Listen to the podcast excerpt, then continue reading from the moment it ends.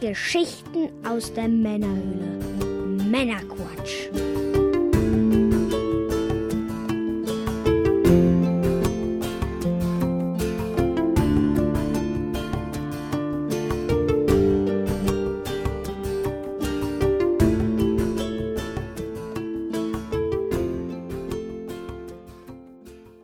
Willkommen, willkommen! Willkommen zum Männerquatsch, dem Podcast von Männern für alle. Quasi. Quasi. Mit dem Mike. Der wohl ich bin. Und ich bin der Björn. Hallo zusammen. Hey Björn. Ja, wir unterhalten dich auch heute wieder mit einer handverlesenen Auswahl an Neuigkeiten und Hintergrundinformationen, damit du informiert bist und mitreden kannst, ohne selber zu viel Zeit zu investieren.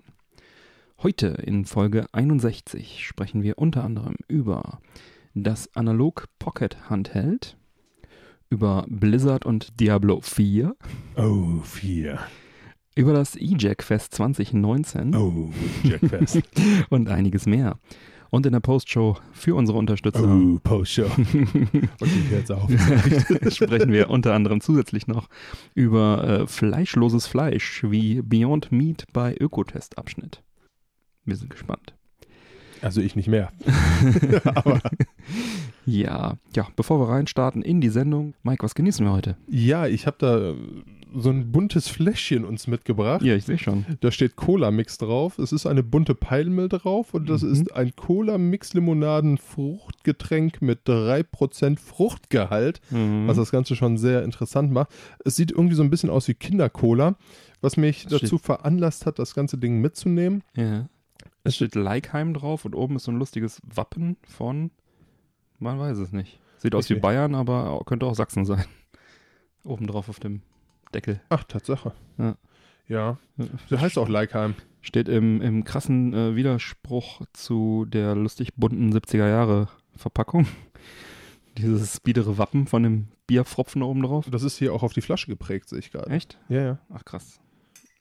Verrückt. Naja, ja, es auf jeden Fall, es ist so ein Plopverschluss da drauf Mhm. und das ist im Grunde auch der Grund, warum ich es geholt habe. ähm, das sind ja manchmal die einfachen Dinge. Also wenn ich jetzt raten müsste, wäre es sowas wie, wie, wie hier wäre es das von Co- Coca-Cola, dieses äh, Mezzo-Mix. Ja, so, in die äh, Richtung sieht's aus. Das So glaube ich auch. Vom, Sieht's aus. Was haben wir hier hinten noch draufstehen? Wasser, Zucker, Kohlensäure, Orangensaft, Farbstoff, Säurungsmittel, E-Nummern, natürliches Aroma, und enthält geringe Mengen von Fett. 10 Gramm Zucker auf 100, Fett, Oh, Eiweiß, das Eiweiß, ist gut. Salz. Mhm. Ja, läuft. Dann wollen wir noch mal probieren. Hat sich gelohnt, Mike. Hat sich gelohnt, ne? Allein dafür. Und das jetzt nur so halb gut, so gut schmeckt, wie es geploppt hat. Mhm.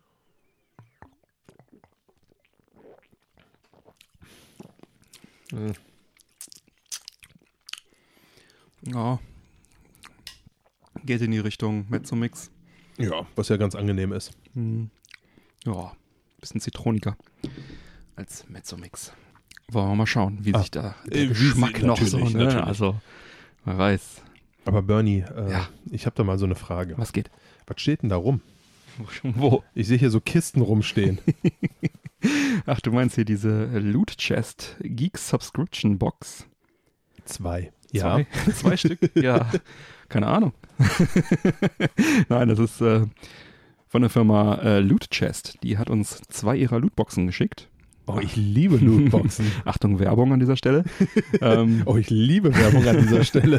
ja, ich äh, wurde auf der Gamescom im Merchandise-Bereich, da gab es so eine eigene Merch-Halle, wurde ich aufmerksam auf die Jungs, beziehungsweise auf den Stand von äh, Loot Chest, weil sie dort ein paar schöne Videogame-Merch-Artikel hatten. Bin dann mal etwas näher getreten und äh, ja, so kam ich auf die Loot Chest und ähm, ja, auf der Webseite lootchest.store gibt es einen Online-Store, wo es jede Menge Gamer, Geek und Nerd-Merchandise gibt. T-Shirts, Sammelfiguren, Da fühle ich mich aufgehoben. Okay. alles äh, rund um Retro-Filme, Spiele, Serien, äh, Star Wars, Fallout, Nintendo, Marvel, Walking Dead, Game of Thrones, DC und so weiter und so weiter.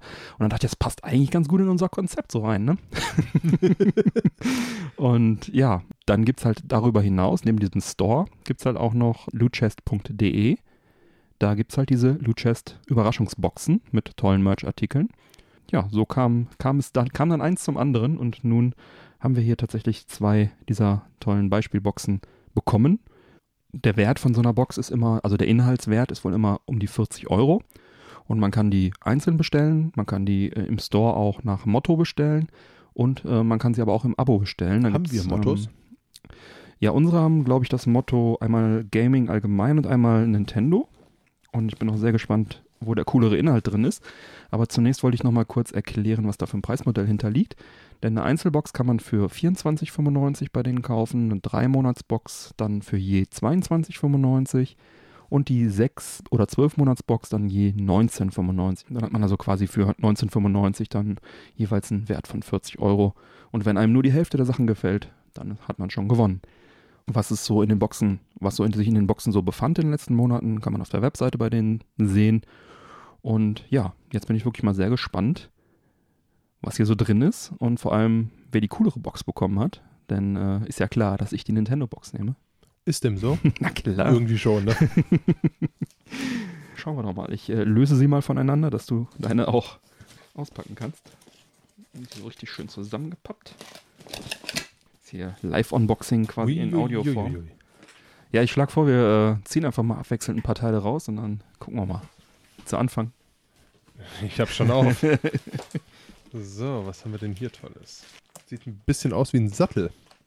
Und es sieht mir so ein bisschen danach aus, als wäre da hier die Waffe von Assassin's Creed, diese Meuchelwaffe drauf. Ein Sattelbezug. Sieht ein bisschen danach aus Mach doch zumindest, mal ne? auf. Mach doch mal rein. Aber es ist vakuumiert, danach ist es nicht mehr vakuumiert. Ist egal. Wir wissen, was es ist. Von Assassin's Creed. Ein Assassin's Creed Kissen, tatsächlich. Assassin's Creed Konturenkissen. Optimal für Ihren Arsch. Ja, super. Tatsache. da steht da, sowas Tolles steht da drauf. ja, ungefähr. Ja, äh, aber er könnte tatsächlich drauf passen. So, was habe ich denn hier Schönes? Aber dann guckt mir die Waffe zwischen den Beinen hervor. Kann passieren. Ich habe hier Super Mario Badetuch. Uh, Das ist doch mal geil. okay, das ist sexy. Ja, nice. Da ist gute Donkey Kong drauf. Der nächste Urlaub kann kommen, hä? Oder die nächste Dusche. nice. Was hast du noch? Ich habe Destiny Fraktionsbuttons Okay. Also solche ähm, zum Pins, genau. die man sich an die Kleidung machen kann. genau so ist es. Ich habe ein Zelda Schweißband. So ein schönes 80er Jahre Armband-Schweißband. Ich habe eine. Oh, das ist cool. Was ist es? Das ist eine Trinkflasche von, äh, ja, so eine Mini-Trinkflasche im Endeffekt. Von? Steht auf dem Label, steht drauf von Mass Effect. Oh, vom Mass Effect. Eine Nice. Trinkflasche. Verrückt. Geil. Was mich dazu bringt, ich habe das neue Mass Effect noch gar nicht gezockt. Aber jetzt hast du schon mal eine Trinkflasche. So eine Fahrradtrinkflasche in klein. Ich habe hier einen, eine, eine Actionfigur, Diddy Kong Actionfigur. Auch nicht schlecht. Die sieht cool aus. Ja. Cool. World of Nintendo. Die gab es bestimmt im Nintendo World Store auch zu kaufen. Wir werden es nie erfahren. Jörn, Ja. ich habe hier eine Flashbang. Aber Was ist es? Flashbang steht drauf, Okay. aber Was kann es? Schlüsselanhänger? das ist ein Schlüsselanhängergranate. okay. Kann die irgendwas? Ich guck gerade. Granate. Also irgendwas scheint die zu können hier. Vielleicht ein USB-Stick oder sowas? Feuerzeug. Ein Feuerzeug ist Hey, das können wir beim Rauchen es. Wie verwenden. geil ist das denn? Geil. Okay, das Von, mir Freude. von welcher, äh, welcher Brand? Von Fate Case. Okay. Von keinem Game irgendwie. Nee, scheinbar nicht. Ja, ich habe hier noch so ein, Aber das Ding kann was. cool. Ich habe hier so ein Kettchen. Irgendwie ein Super Nintendo Controller Kettchen oder, oder sowas. Oh, wie schön. Ja. Okay. Das hier. Was hast du noch? So Futter? ein, so ein Energy Flavor. Riegel? Ja, für einen Riegel ist es, ich glaube, das kippst du Pulver. irgendwo rein. Ja, eher so ein Pulver, würde ich sagen. Okay. Was steht da drauf? X-Gamer. Hm. Focus and Energy Formula. Aha. Also ähnlich wie das Pulver, was wir auch schon mal vor einigen Folgen hatten. Was hast du noch? Oh, ich habe was richtig Geiles. Ich habe hier einen Nathan Drake von Uncharted. Wackelkopf oder was ist das? Oder wie heißen die Dinger mit dem Äh, dicken Kopf? Ja, hier so ein, äh, ich weiß nicht, ob es ein Funko ist. Der sieht mir Nee, ist kein. Original. Ist ne? keiner. Nee, nee, das kurz ist sehen. offiziell von Playsy. Nice. Nathan Drake, Actionfigur ohne Action. Warte, ich bin dran. Nicht zu überstürzen. Oh. Das Ich ist ja hab wie ne- Weihnachten Ich habe hier. was richtig Geiles.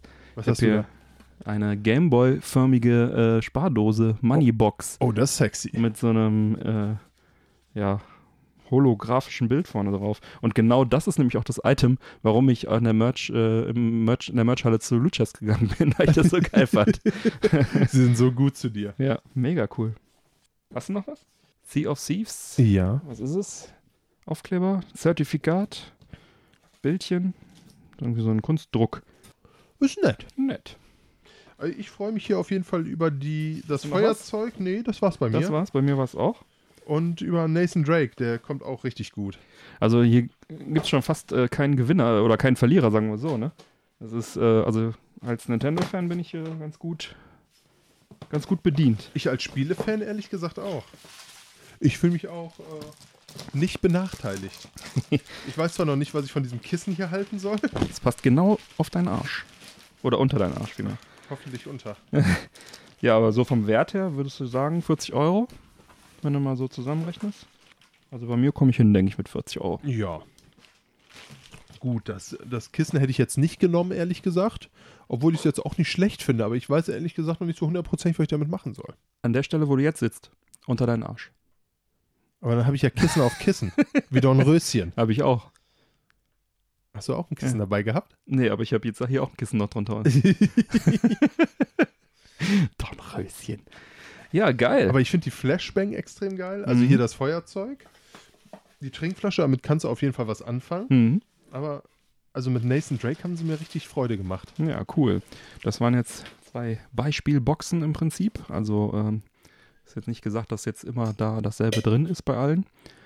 Und ähm, für unsere Hörer ist natürlich auch noch was drin. Das ist ja jetzt nicht so, als wenn wir hier nur uns die Lootboxen reinziehen würden. Denn äh, wer jetzt Lust auf Loot Chest bekommen hat, der erhält mit dem Rabattcode Männerquatsch mit AE geschrieben 10% Rabatt auf die erste Loot Chest. Also wenn man sich eine Loot Chest einzeln bestellt oder im Abo, die erste, da gibt es dann 10% drauf mit dem Rabattcode Männerquatsch. Und ich bin noch gebeten worden, darauf hinzuweisen, dass man im November bestellen muss, um für Weihnachten seine Loot Chest zu bekommen. Aber das ist natürlich noch nicht alles, denn Macht Sinn vom Weihnachtsgeschäft, ne? Genau. Ja, ich denke, die werden einfach Mengen bestellen müssen und packen müssen und ja. Aber das ist noch nicht alles. Denn in Zusammenarbeit mit Lootchest verlosen wir auch noch eine Überraschungsbox an Die unsere sind echt Hörer. gut zu uns, ne? Und zu euch. Ja, Lootchest, das sind, das sind die Guten offenbar. Dazu einfach, äh, geht dazu einfach auf unsere Instagram-Seite, männerquatsch.podcast mit AE auch wieder geschrieben. Und da erfahrt ihr dann, was ihr genau tun müsst. Und ja, wir wünschen viel Spaß und viel Glück beim Looten. Und vielen, vielen Dank an Lootchest für die Bereitstellung der beiden Boxen und für das Möglichmachen des Gewinnspiels für unsere Hörer. Vielen, vielen Dank. Ja, dann äh, legen wir doch mal los im Retro-Bereich. Und zwar, Mini-Konsolen sind ja momentan groß in Mode. Nintendo gab jetzt kürzlich allerdings bekannt, dass sie äh, nach dem NES und dem SNES Mini aktuell eher auf die Switch setzen, äh, den Nintendo Online Service, anstatt äh, vielleicht ein N64 Mini herauszubringen. Ähm, da würde man ja auch die Klassiker quasi auf der Switch anbieten. Ähm, das heißt natürlich nicht, dass es niemals kommen wird, aber es das heißt, dass es jetzt auf absehbare Zeit erstmal nicht kommen wird. Für Handheld-Fans kommt demnächst aber trotzdem was Spannendes. Die Firma Analog kündigte ihre neue Konsole an, den Analog Pocket Handheld. Dabei handelt es sich um einen neuen FPGA HD Handheld, der Originalmodule von Game Boy, Game Boy Color und Game Boy Advance abspielt und das Ganze region free. Also egal aus welchem Land das Spiel kommt, es wird abgespielt. Das äh, 3,5 Zoll HD-Display hat eine Auflösung von 1600 x 1440 Pixeln und es ist ein Musik-Synthesizer und ein Lithium-Ionen-Akku verbaut. Micro-SD-Karten kann man auch verwenden. Intern arbeitet, arbeitet ein FPGA-Chip für originalgetreue Hardware-Emulation und die Konsole soll im Jahr 2020 für rund 200 Dollar erscheinen. Sieht aus wie so ein kleiner Gameboy im Prinzip mit einem HD-Display in schwarz und in weiß wird es die geben. Und später soll es sogar noch Adapter geben, wo man dann die Originalmodule von Game Gear, Neo Geo Pocket, Color und, ähm, und Atari Lynx ähm, dann abspielen können soll mit dem Gerät. Also quasi ein universal super Handheld. Mit HD-Display und Akku und allem drum und dran. Ja, durch den ähm, FPGA-Chip sollte die Systemvielfalt da auch keine Grenzen kennen. Und äh, es soll sogar eine Docking-Station geben, womit man das Ganze dann mit HDMI mit einem Fernseher verbinden kann. Und ich könnte mir vorstellen, dass es dann vielleicht auch FPGA-Kerne gibt für weitere 8 und 16-Bit-Konsolen und das Ding dann tatsächlich ähm, das FPGA Handheld oder der FPG, die FPGA-Kiste dann sein könnte, ähm, wo dann echt viel drauf läuft. Also FPGA ist ja so eine Hardware-Emulation, wo dann äh, ein Chip einen anderen Chip in Hardware sozusagen mhm. emuliert und nicht in Software, was halt zu einer sehr genauen äh, Emulation dann äh, führt. Auf jeden Fall eine sehr coole Sache. Die Firma Analog hat ja in der Vergangenheit schon andere FPGA-Konsolen, das NT Mini für NES-Spiele, das Super NT für Super Nintendo-Spiele und das Mega SG für Mega Drive-Spiele herausgebracht, die auch alle mit Originalmodulen arbeiten. Und äh, die Geräte genießen allesamt einen hervorragenden Ruf und kosten auch rund 200 Euro pro Stück. Ist halt wirklich eine super Möglichkeit, seine alten Spiele an einem HDMI-TV dann zu zocken. Über das Super NT sprachen wir in Folge 15, über das Mega SG in Folge 38 des Männerquatsch Podcast. Das könnt ihr noch nachhören, falls ihr das noch nicht getan habt. Und ja, ich persönlich finde die Geräte auch klasse.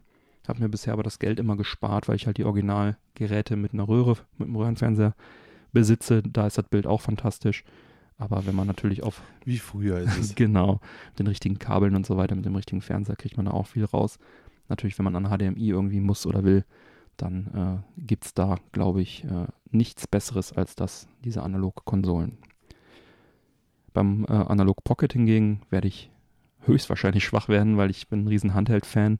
Das ist einfach sehr reizvoll, alle Handheld-Spiele dieser Welt mit diesem einen Gerät abspielen zu können.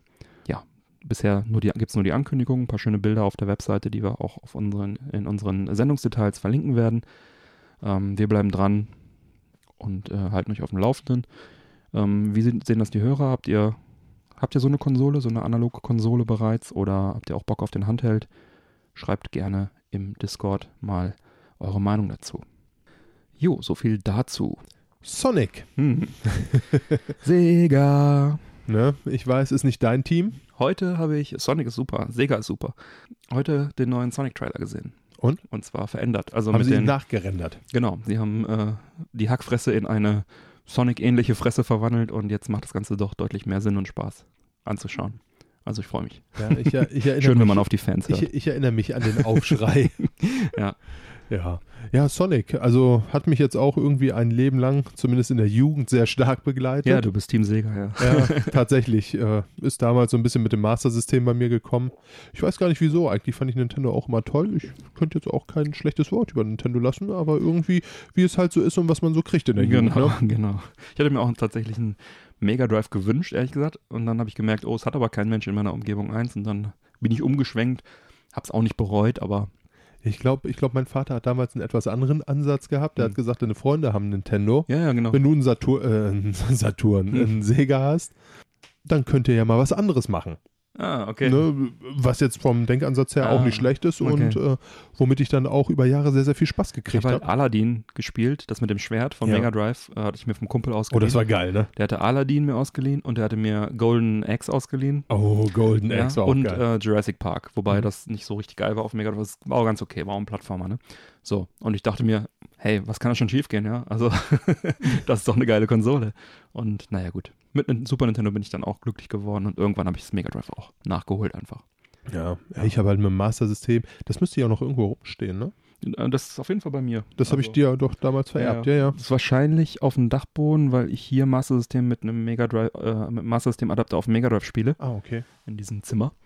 Aber es ist äh, irgendwo hier. Du kannst aber nicht Alex the Kid spielen, welches einfach in der Konsole eingebaut das war. Das gibt es auch einzeln. Egal. Darum geht's nicht, Björn.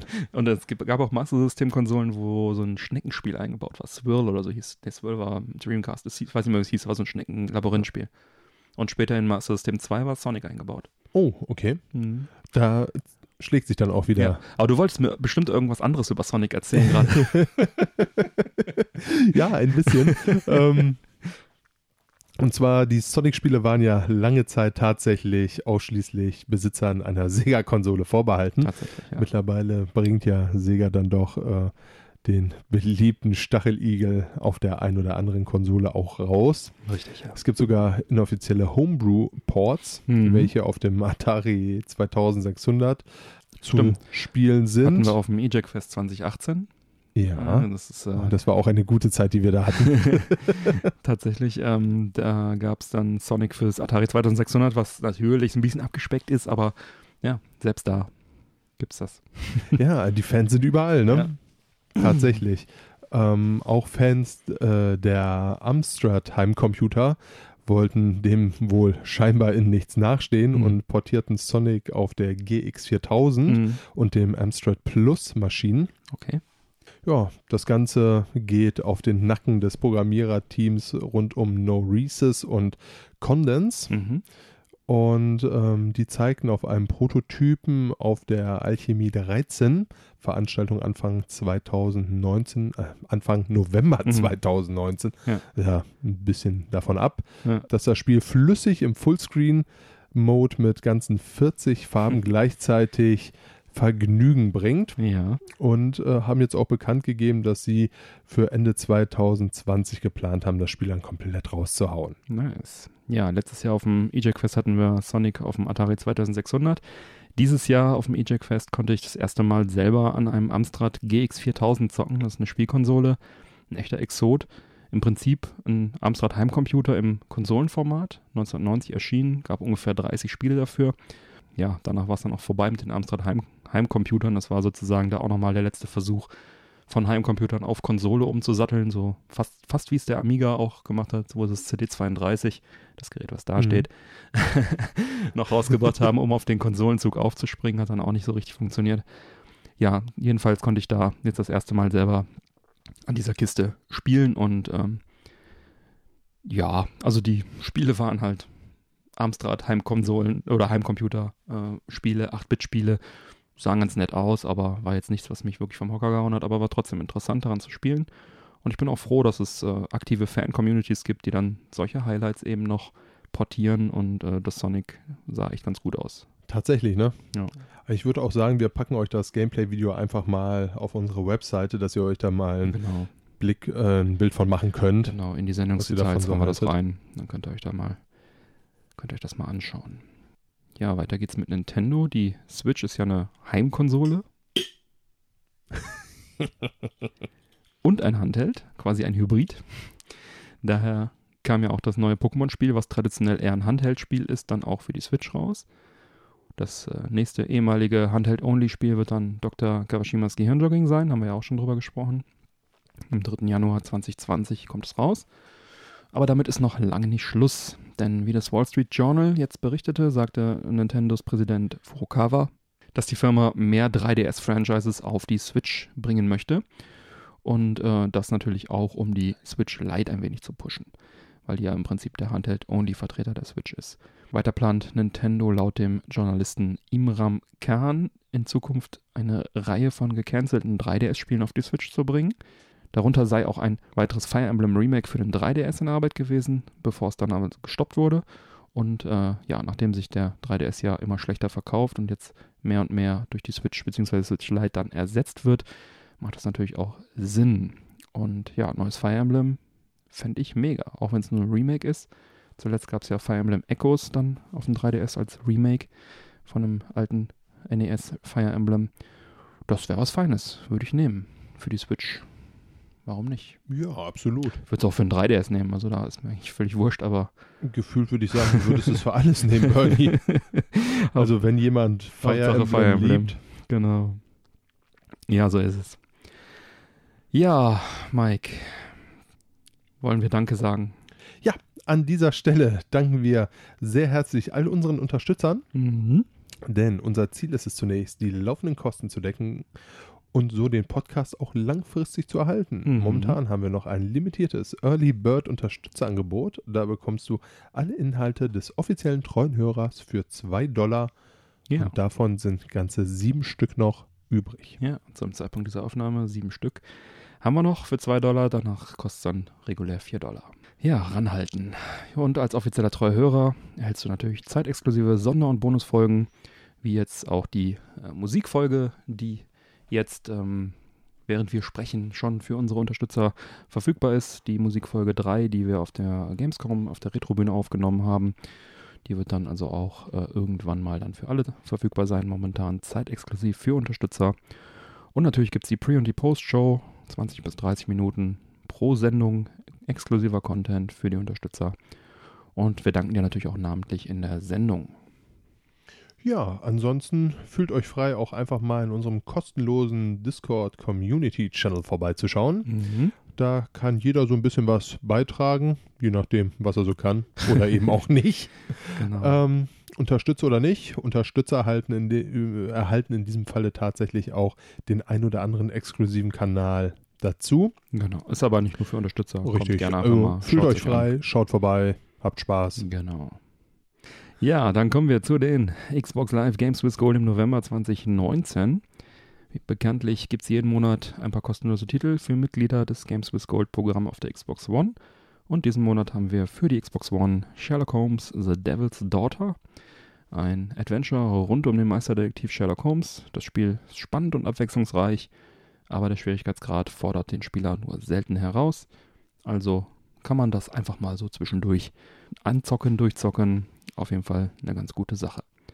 Dann gibt es für die Xbox One The Final Station. Das ist ein 2D-Action-Adventure. Beschützt und wartet euren Zug in der Zombie-Apokalypse. Steigt aus, sammelt, ballert, fahrt weiter, pflegt euren Zug, berüstet euren Zug auf. Das alles in 2D-Pixel-Optik und ein spaßiges Spiel.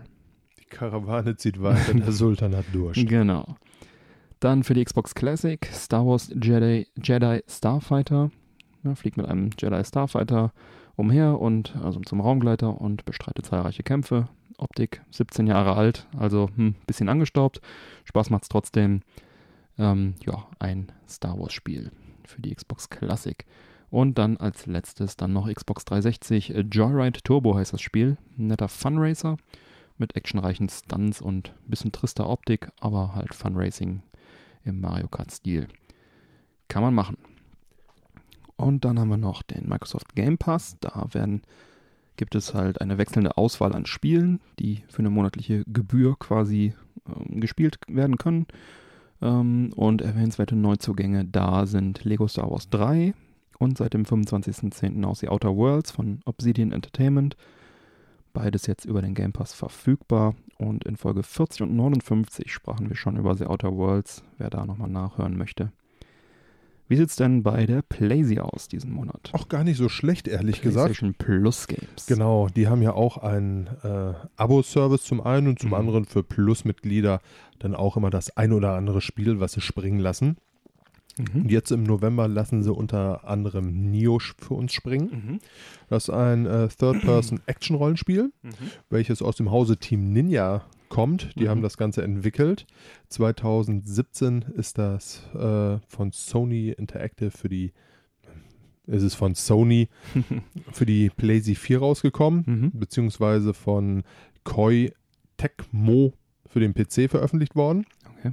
Und Nio ist im Endeffekt ein Mix aus einer Samu ja, aus so einer Samurai-Saga mit fiktiven Dämonengeschichten und was mich so ein bisschen abschreckt, ehrlich gesagt, Hm. der Härte von Dark Souls. Ja. So wird es gesagt. Äh, Das muss brutal schwer sein. Team Ninja halt. ne? Ja. Ne? Also ich muss sagen, es sieht geil aus. Ich habe da richtig Bock drauf. Ich habe es mir auch direkt gezogen. Mhm. Und ich habe mir auch irgendwie, ich weiß gar nicht, wieso das so in meinem Kopf rumspinnt, überlegt, komm, Mhm. so um die Weihnachtszeit, Mhm. da hast du dann mal wieder ein bisschen mehr Zeit, kannst du dich der Sache ja annehmen. Ich Mhm. bin auch so ein bisschen zwiegespalten, weil ich eigentlich jetzt auch keinen Bock habe, kurz vor der Weihnachtszeit mein Joypad in Richtung Fernseher zu schmeißen. ähm, Ja. ja, muss man, ich werde euch berichten. Mhm. Die Spielepresse fand das Ganze wohl sehr gut. Ja. Und was auch sicherlich ganz, nicht ganz uninteressant ist, der Teil 2 wird wohl im März 2020 erscheinen. Ist auch, hat auch einen guten Namen. Ich habe es tatsächlich selber auch noch nicht gespielt. Ähm, ja, wahrscheinlich lag es da auch am Schwierigkeitsgrad, der mich da ein bisschen abgeschreckt hat. Ja, das ist es. Ne? Ich, äh, so geil es natürlich auch ist, wenn dich ein Spiel fordert, Ja. Es nimmt natürlich dann auch viel Zeit in Anspruch, wenn du da irgendeinen Dämon über sieben Stunden auf die Ja. Fresse haust, bis ihn dann mal endlich bezwingst. Auf der anderen Seite ist natürlich auch ein Dämon, ne? ja. Muss man sich auch Den nichts vormachen. auf die Fresse. Ja. Ja. Was Und darf sich, auch, darf sich auch nicht wundern, wenn er einem auf die Fresse Genau. haut. Sind halt Dämonen, ne? Genau. Ja, das zweite Spiel ist äh, Outlast 2. Mhm. Outlast 2 ist ein First-Person-Survival-Horror-Spiel Mhm. aus dem Hause Red Barrels, welches 2017 veröffentlicht wurde. Mhm. Das Ganze kam raus für die PlayStation 4, Nintendo Switch, Xbox One und für PC und Mac. Mhm. Taugt es was? Ähm, ich denke ja, ehrlich gesagt. Es sieht sehr, sehr böse aus. Ich habe es jetzt noch nicht angezockt, Hm. ehrlich gesagt. Auch das habe ich mir so ein bisschen überlegt. Ist halt so ein düsteres, wir laufen rum Hm. und äh, probieren uns nicht töten zu lassen. Okay. Ähm, sehr atmosphärisches Spiel. Also ich habe da jetzt keine großen Wertungen zugesehen, aber es, irgendwie hat es mich schon angemacht, Hm. muss ich sagen. Sieht jetzt nicht schlecht aus. Dann kannst du uns ja berichten, wenn du angezockt hast. Oh ja. es sei denn, mein Fernseher ist kaputt. Ihr wisst, wie ich es meine. Genau.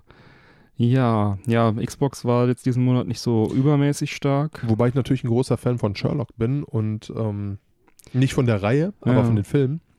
Ja. Ja, das soll auch ganz gut sein. Ich meine, Neo müsste man jetzt, also soll ja sehr, sehr gut sein. Ich würde sagen, qualitativ, also wertungsqualitativ ist wahrscheinlich PlayStation diesen Monat vorne, aber es haut mich irgendwie alles nicht so richtig vom Hocker hier diesen Monat. Er ist so ein, ein bisschen an meinem Geschmack ist es ehrlich gesagt auch vorbei. Hm. Ich hätte, auf Neo hätte ich schon Bock. Ich glaube, die Story, die reißt da halt einfach unheimlich Ja. viel raus, ne? Ja, was bei mir demnächst dann auf der Liste steht, Game Pass, ist dann The Outer Worlds. Das will ich mir unbedingt anspielen, aber momentan halt noch Fire Emblem. Zweite Runde läuft noch und äh, auch sehr viele andere Sachen gerade bei mir.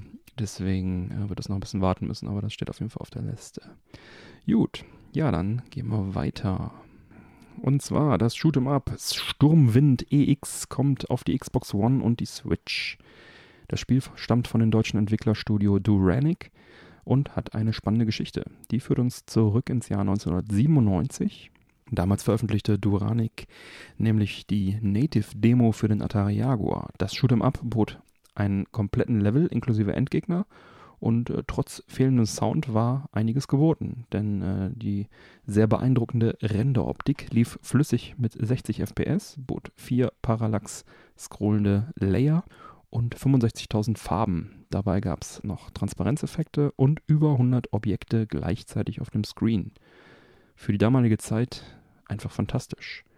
Wie mir Johannes Graf von Duranic schrieb, wären trotz Realtime-Dekompression durch den DSP-Chip des Jaguars durchaus noch Soundsamples möglich gewesen, aber der Aufwand wurde einfach nicht mehr betrieben. Auf dem eJack Fest 2019 legte ich die Demo auch nochmal ein und die ist auch heute noch wirklich sehr beeindruckend und hat auch für offene Münder gesorgt tatsächlich. Viele, die sie noch nicht kannten, waren wirklich sehr beeindruckt davon.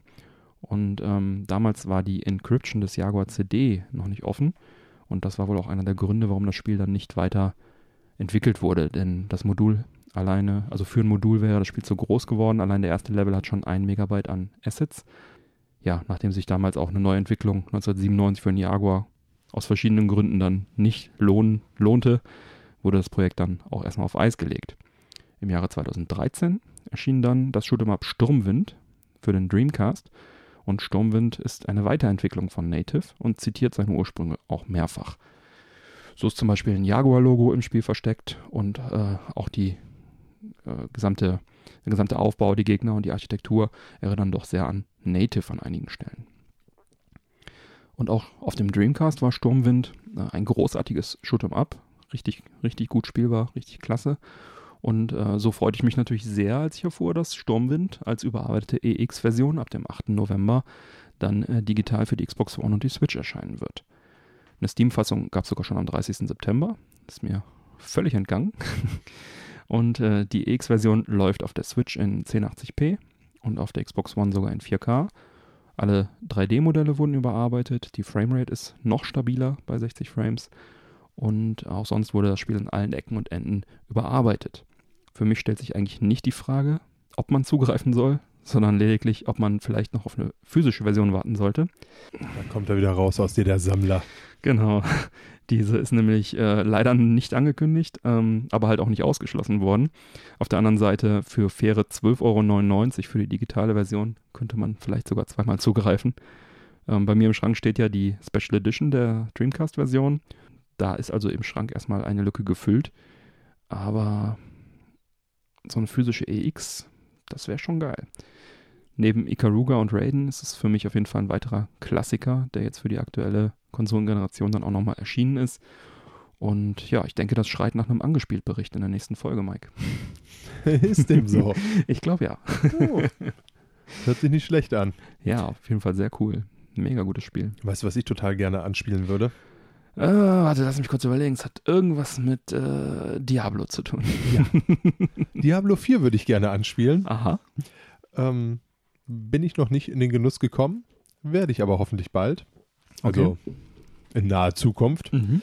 Denn der ein oder andere erinnert sich ja sicherlich noch an die BlizzCon 2018. Da haben Mhm. wir ja auch drüber berichtet, wie ähm, die Jungs Diablo Nicht Also- angekündigt haben. mit, mit Anlauf vor die Wand gefahren haben, mit ihrem Diablo Immortal.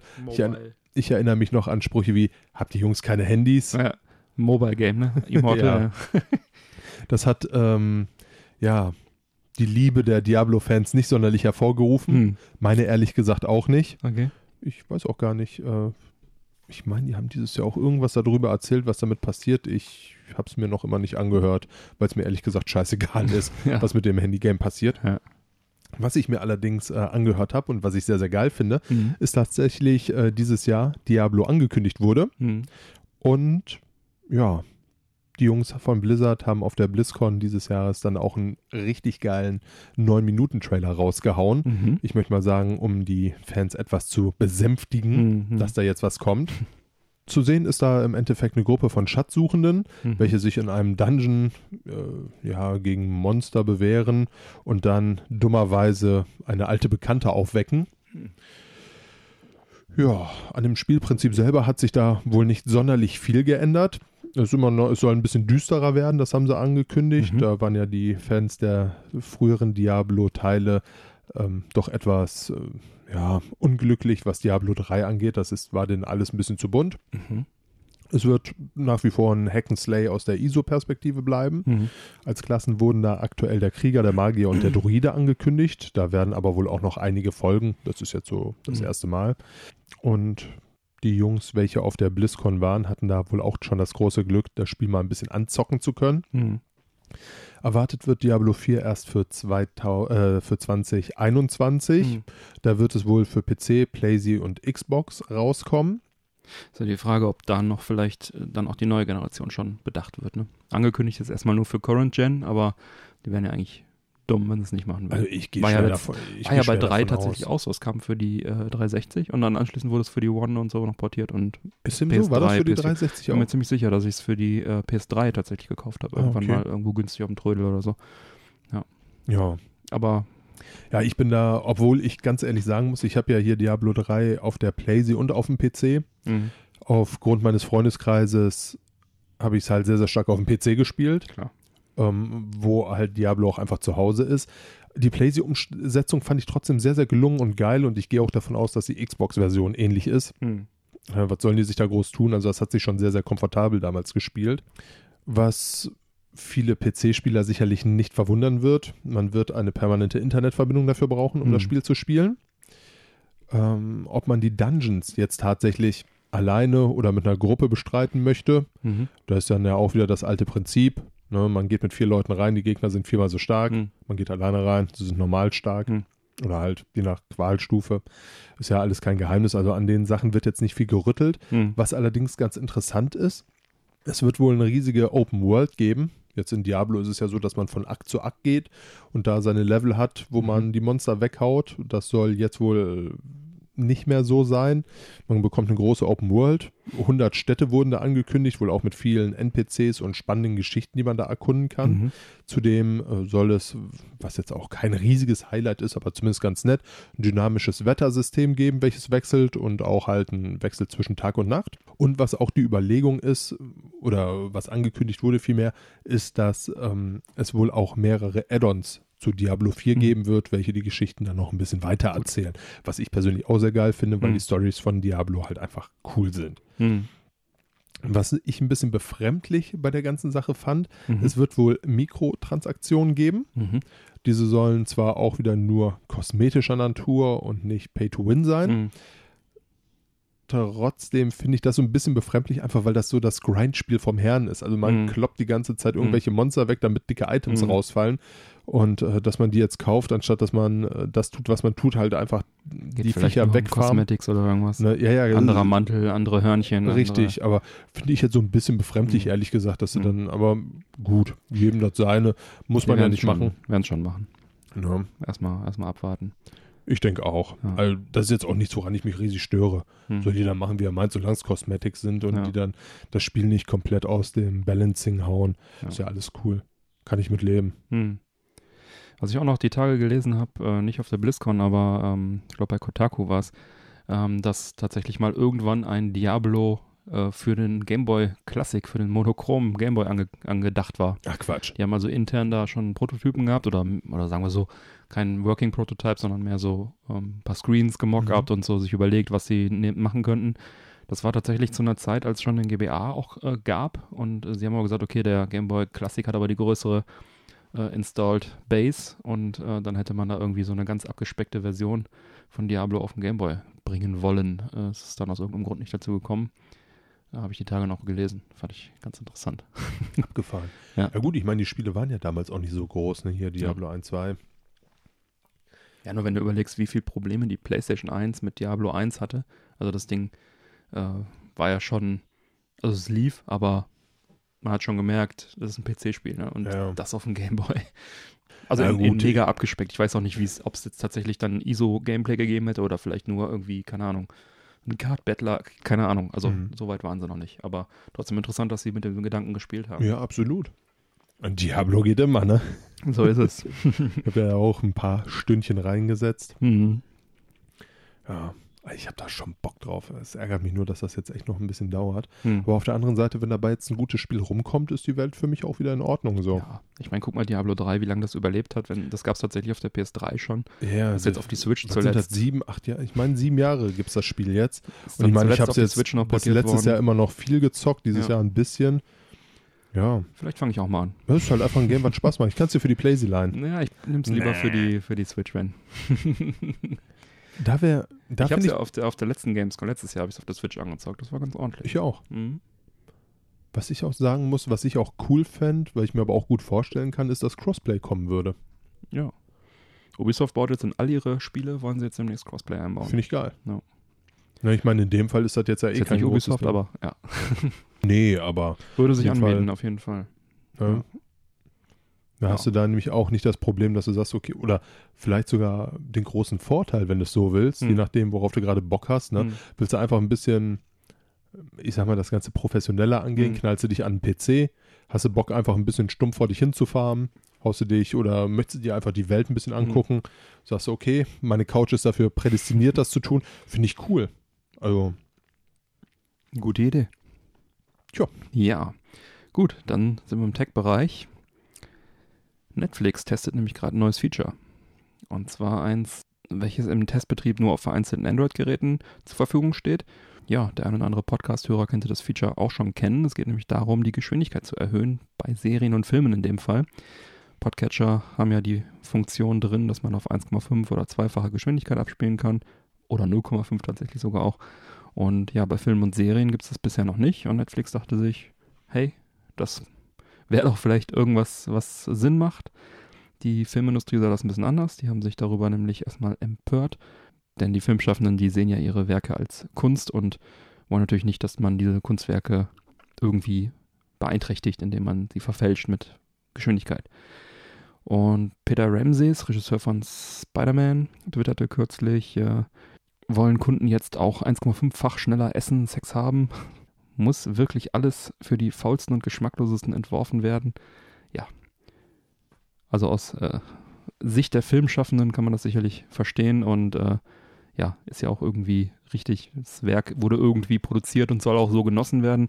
Ich meine, man könnte jetzt natürlich auch sagen, Podcast ist ja auch irgendwie Kunst oder irgendwie ein Werk, was, äh, aber das sehe ich tatsächlich auch bei Podcasts weniger problematisch, weil man will ja die Infos haben und ich höre mir selber auch Podcasts oft in schnellerer Geschwindigkeit an. Also ich persönlich tue es nicht. Hm, einige ja, einige nein, Mhm. muss ich dazu sagen. Also es gibt welche, die äh, sind halt sehr lang und wenn ich mir die anhören will, dann muss ich da leider ein bisschen Speed geben. Äh, es gibt aber andere, die äh, genieße ich dann auch in normaler Geschwindigkeit. Also da, da finde ich es aber auch dann ähm, in Ordnung, aber bei Filmen sehe ich es tatsächlich auch ein bisschen kritisch. Wie ist es bei dir? Ähm, ehrlich gesagt ganz genauso. Also Hm. bei dem Podcast selber mache ich es nicht, Hm. weil es mich einfach nervt, äh, wenn man den Podcast jetzt zu schnell abspielt, dann hat man diese quietschigen, schnellen Und Stimmen. man muss sich halt auch sehr darauf konzentrieren, Richtig. die Inhalte mitzukriegen. Gefällt mir nicht. Hm. Verstehen tue ich's. Also für mich selber ist es einfach nichts. Hm. Wenn es Leute machen, verstehe ich's, weil ich sehe es ähnlich wie du. So ein Podcast, den hört man sich oft an, weil man einfach Informationen haben Mhm. möchte, weil einen das Thema interessiert, weil man vielleicht einfach nochmal einen anderen Blickwinkel haben möchte und das eher so aus der Sicht des ähm, Wissens konsumieren Ja. nimmt. Filme selber sind für mich, ich meine, ich komme ja aus der Ecke, tatsächlich Kunstwerke. Mhm. Ich weiß, wie viel Arbeit da drin steckt. Ich weiß, wie die Gedanken sind. Allein der Schnitt, wie man einen Spannungsbogen aufbaut und, und, und. Und es ist halt wirklich für meinen Geschmack überhaupt nichts, diese dann Ja. schneller zu gucken. Also allein die Tatsache, dass man dann die Stimmen dort wahrscheinlich auch deutlich schneller hat und man dann einen Arnold Schwarzenegger auf einmal quietschen hat oder ähnliches. Also das wäre nichts für mich, überhaupt Ja. nicht. Ich bin da total bei den Filmschaffenden. Ja, auch das muss natürlich irgendwie jeder für sich selbst wissen. Also ich Ja. bin jetzt auch nicht erbost darüber, dass Netflix dieses Feature rausgehauen hat. Sollen sie es machen? Ja, ist ja nur Testweise. Ja, Es wird kann- wahrscheinlich eh nicht kommen Ne, kann, kann ja jeder machen, wie er meint. Ich persönlich finde scheiße. Ich meine, was natürlich auch gut sein kann, ist, dass Netflix versucht, wegen dem hohen Konkurrenzdruck, welcher aktuell von Disney und Prime Video ausgeht, einfach verzweifelt nach neuen Features zu greifen. Hm. Netflix ähm, selbst hat sich ja die Stile, Ziele doch recht hoch gesteckt und die jetzt auch zum zweiten Mal hintereinander nicht erreicht. Hm. Was jetzt allerdings auch gar nicht so wild ist. Ja. Sie haben nämlich einen Kundenzuwachs weltweit von 6,8 Millionen Abonnenten hinbekommen. Mhm. Ihr Ziel waren sieben. Hm. Ne? Also knapp vorbei ist zwar irgendwo auch Ja. daneben, aber ich glaube, so richtig heulen tut da auch keiner bei Netflix. Höchstens die ähm, Anleger und Analysten und so. Ah, ich glaube, die heulen auch nicht so richtig, weil der Umsatz hat sich jetzt auch im dritten Quartal um 31 Prozent erhöht auf 5,25 Milliarden US-Dollar. Ja. Konnten sie das Ganze steigern. Das entsprach den Erwartungen der Analysten. Naja, sehr gut. Und das Unternehmen erzielt einen Gewinn von Mhm. 665 Millionen US-Dollar, Mhm. was auch ganz ordentlich ist, möchte ich mal behaupten. Im Vergleich zum Vorjahr hat Netflix einen Gewinn von 403 Millionen US-Dollar erzielt. Mhm. Also sind das auch nochmal grob überschlagen 263 Millionen Ganz mehr. grob. Ja. Ganz grob auf den Punkt. ja. Also ich Ja. denke mal, da ist, schon auch wenn man was. so ein bisschen dran vorbei ist, Hm. wenig Platz, um sich wirklich realistisch zu ärgern. Ja, ist richtig. Und um den Gewinn auch in Zukunft zu sichern und die Zuschauergewohnheiten gut messen zu können, geht Netflix wie folgt vor. Sie unterteilen ihre Zuschauer in drei Kategorien: in Starters, Completers und Watchers. Als Starter gelten alle, die mindestens zwei Minuten einer Serienfolge oder eines Films anschauen. Als Completer gilt man, wenn man den Inhalt zu 90% angeschaut hat. Und die Watcher haben mindestens 70% eines Inhalts angesehen. Diese Kennzahlen werden laut Netflix auch an die Produzenten weitergegeben. Zumindest Und- in England meine ich es dem so. Genau, die äh, Kategorisierung der Zuschauer wurde durch eine Erklärung an das äh, britische Parlament so bekannt gegeben, genau in England. Die wollten nämlich wissen, in welcher Form die Macher von Serien und Filmen über die jeweiligen Zuschauerzahlen informiert werden. Und ja, bei der Messung berücksichtigt Netflix nach eigenen Aussagen nur die äh, ersten sieben sowie 28 Tage nach der Veröffentlichung eines Inhalts. Demnach äh, erhalten Produzenten keine weiteren Daten zu Inhalten, die älter als einen Monat sind. Und ja, ist ein interessanter Blick hinter die Kulissen des US-Streaming-Anbieters. Auch interessant zu wissen, dass nach einem Monat einfach nicht mehr ausgewertet wird. Das ist jetzt natürlich auf England bezogen, aber ich nehme an, dass sie das weltweit ähnlich machen werden.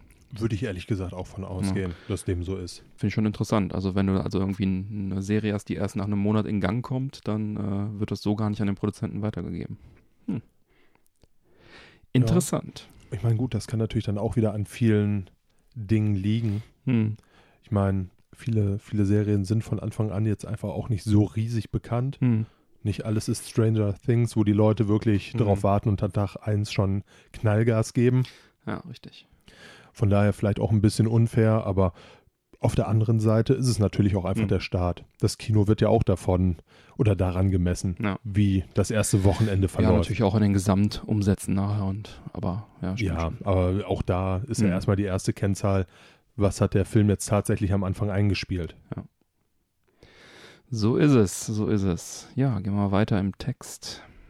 Ja, ansonsten, der eine oder andere weiß es ja, wir freuen uns immer riesig über Bewertungen. Mhm. Diesmal haben wir einige ohne Text bekommen, Mhm. dafür aber mit Sternchen. Und dafür danken wir. Ja, vielen Dank. Und dann noch gleich der Aufruf an alle Hörer. Bitte bewertet uns in der Podcast-App oder bei iTunes. Das hilft uns ein bisschen, die Sichtbarkeit zu erhöhen. Und wenn ihr uns noch einen Text schreibt, da freuen wir uns gleich doppelt und lesen ihn auch in der Sendung vor. Jo, dann sind wir auch schon im Filmbereich. Nein, das sind wir nicht. Wir Nicht? sind im Serienbereich. Oh. Oh. ja, ich habe so ein bisschen Entzug. Ich weiß nicht, wie es dir geht, Bernie. Immer. Aber wovon? Game of Thrones fehlt mir. Ja. Also irgendwie ist das so eine liebgewonnene Serie. Hm. Und äh, das erste Prequel sollte ja ursprünglich The Long Night bzw. Blood Moon werden. Mhm. Das wurde jetzt abgesägt. Mhm. Ähm, überraschenderweise. Aber stattdessen wurde jetzt ein Pilot plus neun Folgen vom House of the Dragon, dem Haus von Danny Targaryen Mhm. von HBO gekauft. House of the Dragon soll ja, circa 300 Jahre vor den Ereignissen von Game of Thrones, welche wir aktuell kennen, Mhm. spielen. Die anderen sollten, glaube ich, sogar tausende Jahre davor spielen. Ne? Richtig. Und sollten da eher so ein bisschen das Hause Stark Ja. und die Geschichte der weißen Wanderer Ah, beleuchten, was Okay. ich auch sehr, sehr geil gefunden hätte ich hätte. auch, hätte Muss ich ich ganz ehrlich sagen. Jetzt sind wir 300 Jahre in der Vergangenheit. Vielleicht reisen wir noch mal ein bisschen weiter. Ja, Wer weiß stimmt. das schon. Mhm. Aber prinzipiell House of the Dragons beziehungsweise die Targaryens, Ja. welche ja auch ein sehr umstrittenes Haus sind, um es Mhm. vorsichtig zu sagen, Ja. halte ich jetzt auch für nicht uninteressant. Auf jeden Fall. Also ich glaube, da ist auch viel Potenzial für coole. Dinge drin. Entwickelt wurde die Serie von George R. R. Martin und Ryan Condal. Mhm. Ryan Condal wird gemeinsam mit Miguel Sapochnik als Showrunner fungieren. Mhm.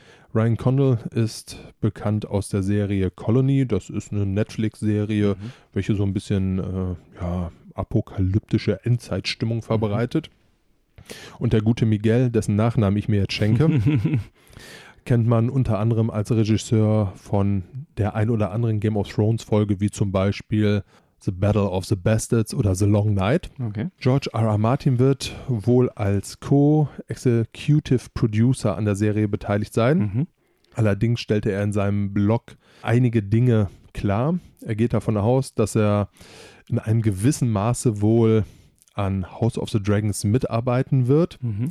und vielleicht sogar die ein oder andere Episode schreiben wird. Mhm. Allerdings sagt er auch ganz klar, er wolle erstmal, bevor er sich irgendeines Drehbuches annimmt, Mhm. sich äh, dem Buch Winds of Winter annehmen und Mhm. das fertigstellen. Okay. Das ist wohl so seine absolute Priorität. Das Problem an der Sache ist, das war auch schon 2014 seine absolute Priorität. Mhm. Und demnach stehen die Chancen, wenn er sich äh, daran hält, nicht wirklich gut, dass wir da äh, große Drehbücher von ihm bekommen werden. Ja. Ja, dann sind wir gespannt, wie das da weitergeht. Auf jeden Fall schön, dass da jetzt endlich was bestellt wurde und dass es dann da auch weitergeht. Ne? Kommen wir zum Was geht ab? Und zwar kommen wir zum E-Jack Fest 2019, zum Eventbericht des European Jack Fest. Das fand nämlich am 2. und 3. November in Kleinbräuch zwischen Mönchengladbach und Düsseldorf statt. Und ja, wir hatten zwei Tage voller Retro-Highlights, viele Aussteller, Händler, Tombola am Sonntag, lecker Getränke, Kaffee, schöne Pizzeria gegenüber Oh, die war gut. und Spaß satt. Ja, Highlights in diesem Jahr waren äh, unter anderem der gute TXG MNX aus den Niederlanden zeigte den Atari-Prototypen des Jaguar Voice Modems. Das hat er letztes Jahr auch schon mit dabei gehabt. Das war also ein Modem, womit man dann tatsächlich damals schon äh, übers Netz quasi online mit dem Jaguar hätte spielen können. Es gab auch ein, zwei Spiele, die das unterstützt haben. Ist aber niemals erschienen. Dann hat er einen Atari TT und einen Atari Falcon 030 dabei. Beides die letzten und äh, größt aufgerüstesten Heimcomputer von Atari. Damals, mittlerweile auch recht teuer und selten, diese Kisten. Dann hatten wir den Kari Kakasen, der zeigte und verkaufte sein neues Lynx-Spiel On Duty in der physischen Version. Die wurde erstmals in Europa auf dem EJAC Fest verkauft. Also eine Premiere. Vorher hatte sie nur in Portland schon verkauft gehabt, auf der Portland Retro Gaming Expo, auf der er auch war. Dazu hat er auch noch ein Highscore-Turnier durchgeführt zu den Spielen Rikos Robot Run und Sylvester für den Lynx. Dann gab es AtariGamer.com, die haben uns aufwendig, äh, ein aufwendig gedrucktes 3D-Display hingestellt, was aussah wie so ein Lynx, wo dann ein Video lief zu den 30 Jahre äh, Lynx Programming Competition. Und er hat uns auch 3D gedruckte Power Supply Schutzkappen fürs Checkered Flag Turnier am Sonntag dann zur Verfügung gestellt. Die kann man unten auf den Lynx draufstecken und die sorgen dafür, dass man das Link-Kabel, nein, das Power-Kabel nicht aus Versehen in die Linkbuchse steckt, und äh, somit, äh, nein, das Linkkabel in die Powerbuchse steckt. Naja, jedenfalls äh, kann man da nichts kaputt machen. Und das ist das Wichtigste. Das ist das Wichtigste dabei. Auf jeden Fall sehr hilfreich. Dann haben wir den Brian Hall. Der zeigte seinen Atari Lynx Emulator für Android und für Amazon Fire OS. Für weitere Konsolen äh, bereitet er bereits da Support vor, Vectrex und ColecoVision zum Beispiel. Der war auch in Portland und kam extra aus Kalifornien fürs EJAC Fest. Das war schon cool. Der Nick Persine hat uns wieder äh, seine Rotary-Controller mitgebracht für den Jaguar.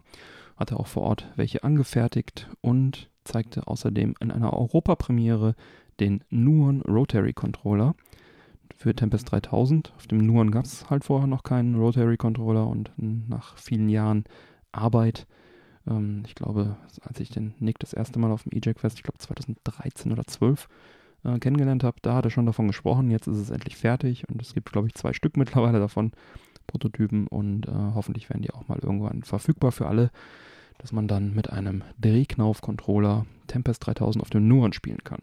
Außerdem hat er noch Prototypen dabei, wie Their Realm Fighters für den Jaguar. Das ist so ein Mortal Kombat-Klon, äh, der nie fertig geworden ist, wo aber Schauspieler von Mortal Kombat auch digitalisiert wurden. Zum Beispiel der Johnny Cage. It's Johnny. ja, dann hat er noch seinen CDI-Player mit einem Custom Arduino Super Nintendo Controller dabei gehabt, einen Consolized MVS, Custom Built Jammer Arcade Stick dafür und einiges mehr. Ein Vectrex auch noch.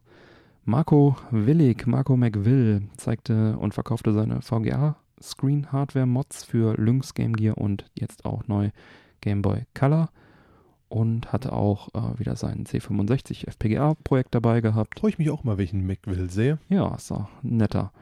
Und hat auch einen kleinen Workshop gemacht am Sonntag mit Umbau, hat dann auch ähm, einen Virtual Boy da repariert vor Ort und so weiter.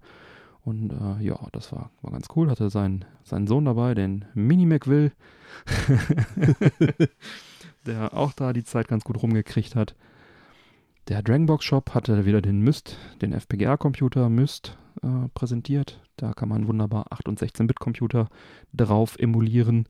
Thomas Illig, der hat ähm, seine Spiele gezeigt, unter anderem Anarcho Ride und äh, jetzt neu Frogs, welches äh, auf dem Atari ST lief. Da gab es auch eine kleine ähm, Competition. Bei Frogs handelt es sich um eine Umsetzung von der C64-Version von Dr. Wurus Frogs. Und ja, wie gesagt, ein Turnier hat er auch gemacht. Dann äh, hat er noch die EJAC Fest Level von Laserball gezeigt, das hat er letztes Jahr auch schon dabei gehabt. Dann haben wir den Michael Lünzer, der war auch in Portland gewesen. Der hat jetzt ähm, seine Intellivision-Sachen wieder dabei gehabt und hat das fertiggestellte Defenders of the Crown gezeigt, was er auch schon auf der Gamescom gezeigt hatte. Und äh, hat noch einen Sega Saturn mitgebracht und da gab es auch noch ein paar schöne Spiele, Dafür ein Lenkrad und Daytona war da und so, das war ganz cool. Dann hatten wir den Atari Shop NL wieder dabei, Mr. und Miss Atari, Simon und Sandra. Sie haben wieder ihr Merchandise und ihre, ihre Retro-Goodies verkauft. Dann Retro-Spielhändler aus Köln. Der Chris, den hatten wir auch in der Gamescom-Folge im Interview, war auch vor Ort.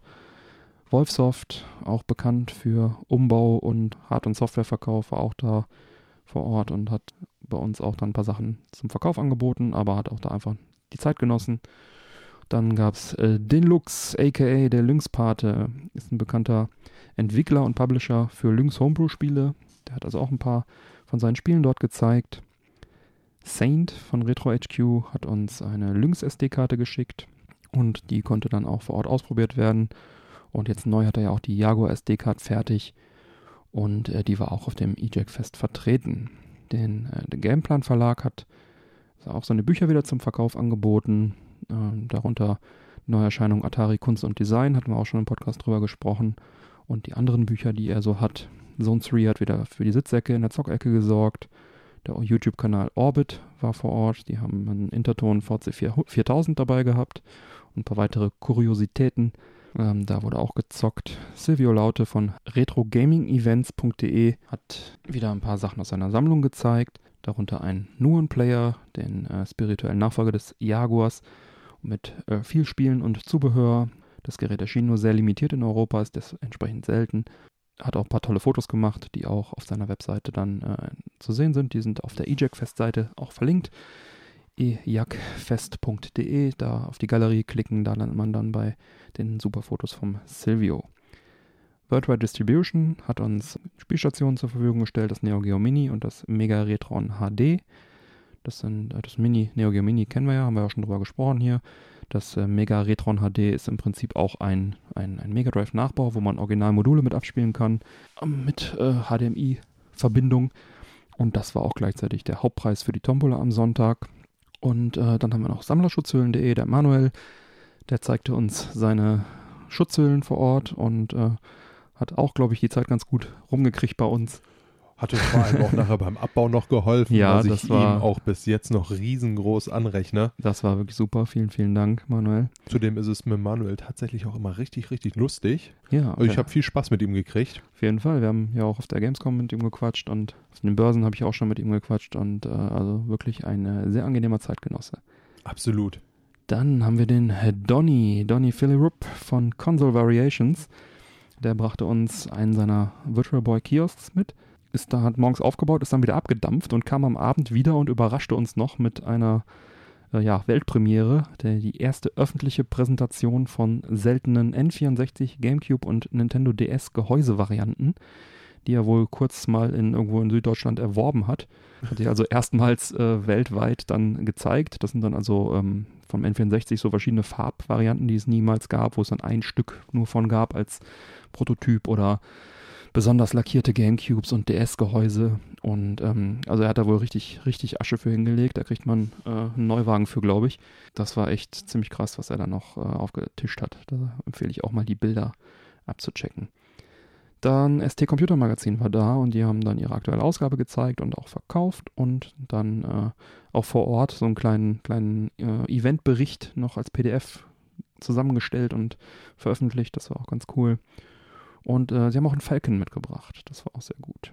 Dann äh, der John Linneman von Digital Foundry war auch wieder dabei. Der recht bekannte YouTuber. Das ist jetzt das dritte Jahr in Folge, dass er da ist. Äh, echt cool, netter Kerl. Super klasse, dass er da immer vorbeikommt. Und er hat auch immer noch ein, ein Jaguar bzw. sogar E-Jack-Fest-Video in Vorbereitung. Da warte ich ja drauf. Aber es scheint nicht die höchste Priorität zu haben bei ihm. Oder er sammelt noch an Material, deswegen kommt er jedes Jahr wieder. Vernünftig.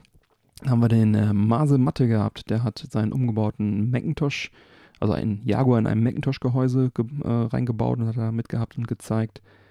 Dann war der Lars Hannig wieder dabei, habe mich auch gefreut. Äh, dass er hat uns Einblick in sein aktuelles Buchprojekt gegeben, welches in der Welt von Erie Vale angesiedelt ist. Das war mal ein angekündigtes Jaguar Homebrew-Spiel von ihm, ist aber leider nicht erschienen und hat auch sonst seine, seine Games-Projekte so ein bisschen vorgestellt. Dann der Brian war da, der hat dann den Amstrad GX 4000 mitgebracht mit allen offiziell verfügbaren Spielen. Hatten wir eben schon kurz drüber gesprochen. Dann der Männerquatsch-Podcast war da und wir haben zum Hörertreffen eingeladen. Es war, ich sag mal, überschaubar, wie viele Hörer den Weg gefunden haben, aber 1, 2, 3 waren dann doch da. Ja, dann der Alex Tissen war noch da, der hat äh, Lynx-Ersatzteile verkauft. Und dann gab es noch eine Ausstellung mit den, äh, so ähnlich wie ich auch das auf der Gamescom gehabt habe, mit den verschiedenen Jaguar-Varianten. Einmal der Hot Rod, das äh, Dentalgehäuse, die Dentalkamera, äh, die dasselbe Gehäuse benutzt wie der Jaguar. Ähm, dann ein durchsichtiges Jaguar-Gehäuse, was äh, von der ColecoVision Chameleon stammt. Und ein äh, weißes Jaguar-Gehäuse. Und äh, auch ein silberlackiertes Jaguar-Gehäuse, so ein paar Varianten einfach. Genau, an Turnieren gab es das Checkered Flag, die Europameisterschaft im Sechs-Spieler-Netzwerk auf dem Lynx, Mario Kart Double Dash auf dem Gamecube, Raikos Robot Run als Highscore-Turnier auf dem Lynx, Silvester auf dem Lynx, Frogs im Vierspieler-Turnier auf dem Atari ST. Ja, das waren die Aussteller. Ich hoffe, ich habe keinen vergessen. Das Treffen jährte sich damit zum 19. Mal und fand zum fünften Mal in den Räumlichkeiten in Kleinbruch statt. Trotzdem am selben Wochenende zeitgleich zwei Börsen stattfanden, war das Treffen ein Erfolg. Einige Gäste verbanden die Börse in Oberhausen am Samstag und die Börse in Düsseldorf am Sonntag mit dem Besuch des E-Jack-Fest. So verteilte sich das ganz gut auf beide Tage. Sonst ist der Samstag immer sehr überlaufen. Jetzt war es halt so, dass der Samstag okay besucht war und der Sonntag deutlich besser besucht war als vorher, als sonst. Ja, hat natürlich trotzdem, äh, es wäre mehr gegangen. In den vergangenen Jahren war ein bisschen mehr los. Ähm, das lag jetzt natürlich dann an den Börsen, die zeitgleich stattfanden. Wie gesagt, Bilder zu dem Event äh, werde ich dann auch in den Sendungsdetails auf der Webseite verlinken. Und ja, vielen lieben Dank an alle Besucher, vor allem auch an alle Helfer. Ne? Gern geschehen.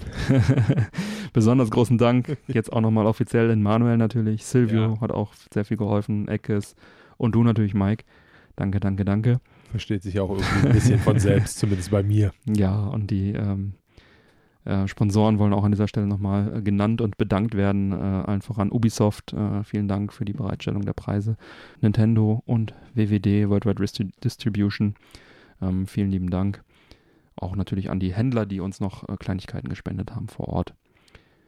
Ich freue mich schon sehr aufs nächste Jahr, nächste E-Jack-Fest. Das wird nämlich das 20-jährige Jubiläum des E-Jack-Fest werden. Oh, passiert da was Tolles?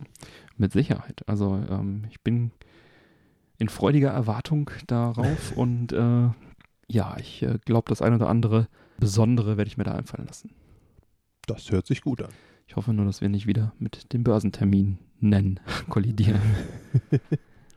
ja, so viel Da dazu. müssen Prioritäten gesetzt werden. Ja. Das 20-Jährige feiert man einmal. Ja, ja, dann äh, muss die Börse halt mal zugemacht werden. Ja. Kurz. Ja, wie schmeckt uns denn jetzt hier die äh, Cola-Mix-Geschichte? Leikheim, äh, Cola-Mix, äh, Limonade. Deutlich ansprechender, als das Cover ist. Ich finde es nicht schlecht. Ist deutlich süßer Ja, als mein normaler Geschmack so, Mhm. aber ist okay. ja, Tut keinem weh.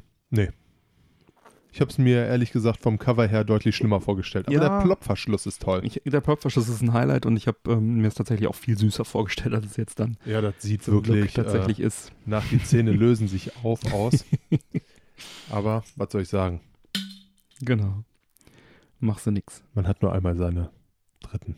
Was? Ja, genau. Gut, dann schreite ich zur Abmoderation. Alle Unterstützer bleiben nach dem Outro noch dran, bekommen dann noch die Postshow mit einigen Bonusthemen. Post-Show-Quatsch. Yeah. Und neue reguläre Folgen Männerquatsch erscheinen an jedem ersten und dritten Montag im Monat. Damit du keine Folge mehr verpasst, abonniere uns doch gerne. Die Infos zum Abonnieren sowie alle Links zur Sendung findest du auf unserer Webseite www.männerquatsch.de mit AE geschrieben. Erfahre auf unserer Webseite im Bereich Support Us, wie du uns am besten unterstützen kannst. Wir laden dich ein, dort zu schauen, was du für uns tun möchtest. Nutze zum Beispiel für deine Amazon-Einkäufe unser Amazon-Suchfeld auf der Männerquatsch-Webseite. Einfach vor einem Einkauf anklicken, wie gewohnt shoppen. Wir bekommen einen kleinen Prozentsatz, für dich kostet es nicht mehr. Geht übrigens auch auf dem Handy. Bleibt mir zu sagen, bitte empfehle uns weiter. Vielen Dank für die Aufmerksamkeit. Auf Wiederhören und bis bald. Tschüss. Tschüss.